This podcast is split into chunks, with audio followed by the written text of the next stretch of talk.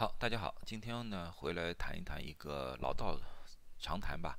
呃，在过去的几个月里面呢，我不管做什么视频，我都反复强调我们预防新冠的三样法宝。第一个呢就是口罩，第二个是距离，第三个就是洗手。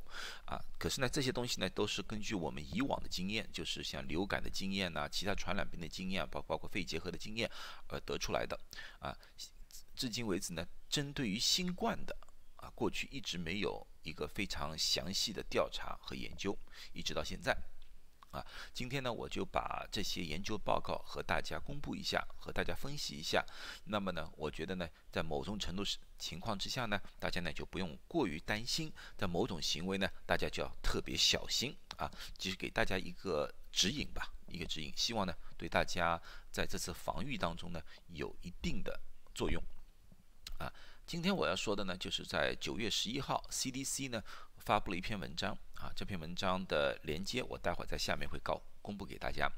它呢这篇文章是这样说的，它是九月十一号公布的，叫 Community and Close Contact Exposure Associated with COVID-19 Among Symptomatic Adults Greater than 18 Years Old in 11 Outpatient Healthcare Facilities。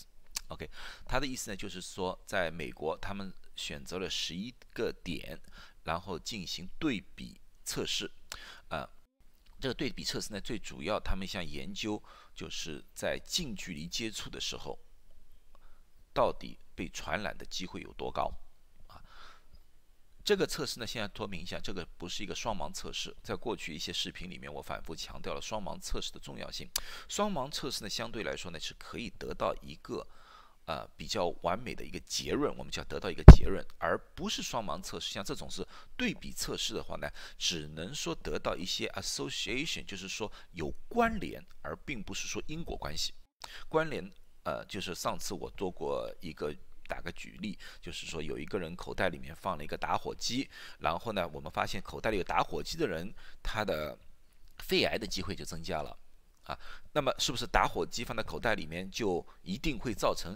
肺癌增加呢，当然是不是最主要呢？这不是因果关系，只是两者之间有关系。为什么会有关系呢？因为打火机会放口袋里的人会经常抽烟，抽烟才是引起肺炎、肺癌的一个最主要的一个关键。所以说呢，这种实验它只能是到两者之间的关系，就是说关了门啊，在一个比较呃近距离的情况之下。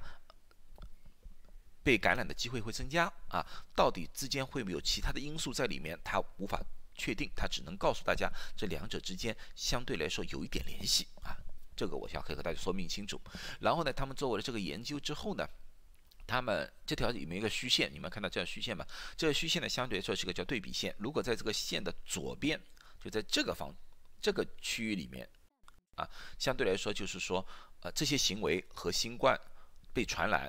的关系相对来说比较弱，而如果在右边，在这个范围之内的话，那么相对来说和新冠被传染的机会就大大增加了。那么这里面他们到底研究了哪些行为呢？一种是购物、居家，如果人少于十人，餐厅、办公室、理发厅、居家，如果人是超过十人啊，人口比较多啊，运动房、公共交通。酒吧间、咖啡厅以及教堂，那么我们不难看见，呃，购物、居家、办公室、理发这些和还有那个公共交通，这个和增加新冠被传染的关联并不是太大啊。然而，餐厅、酒吧相对来说，因为这越靠右，说明关系越密切。那个这两个你们看到，这个关系就相对是比较密切。呃，但是呢。呃，运动室以及教堂也有关系，可是关系呢没有餐厅这些更加密切。呃，为什么呢？这个有几个原因。第一个，当然在餐厅也好，在运动房也好，教堂也好，酒吧间也好，他们都是一个比较封闭的空间啊。第二个呢，一个因素呢，我觉得是口罩，因为呢，在餐厅和酒吧你绝对不能戴口罩，因为人。一定要靠嘴去吃东西的，所以要吃东西一定要把口罩脱下来。所以呢，他们两者之间的关系就密切了很多。然而呢，在运动房以及教堂呢，这是个人的选择，有些人戴，有些人不戴。它是一个封闭的空间，可是呢，由于他们戴口罩是一个选择性的，所以相对来说被传染的机会没有餐厅这么大，可是也是有的。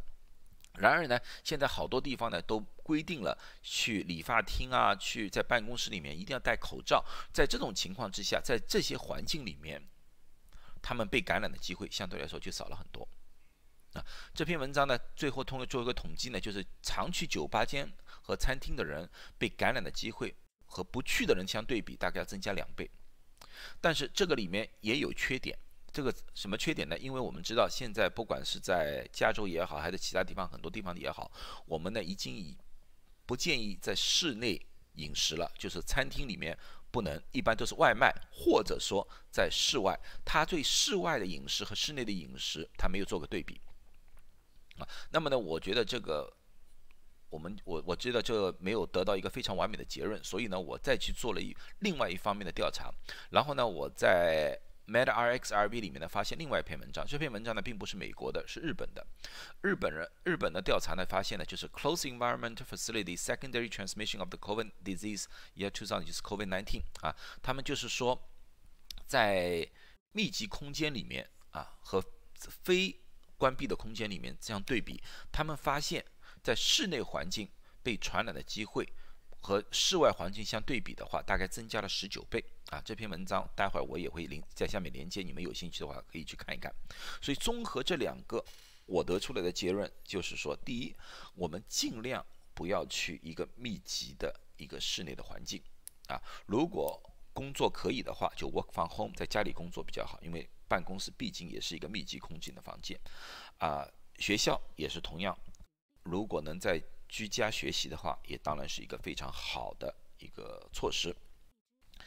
然后有些地方是你不能避免，举个例子说，你去某一些地方啊，走道啊，呃，电梯啊，尽量避免比较拥挤的一个环境。如果你不得不要去这个地方，一定要戴着口罩。啊，去餐厅这些东西，支持社区的那些小餐厅什么，是我是很必要的，因为这些。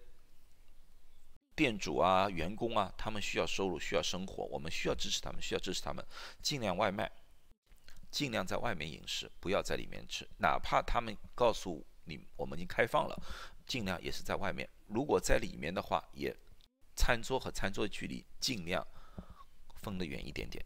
这样子呢，呃，你们会大大的减低被传染的风险啊。从这两篇文章里面，我们都完全可以看到。好，今天就谈到这里啊，希望这些对大家在下一阶段的防疫有一些帮助。谢谢大家，都健健康康的。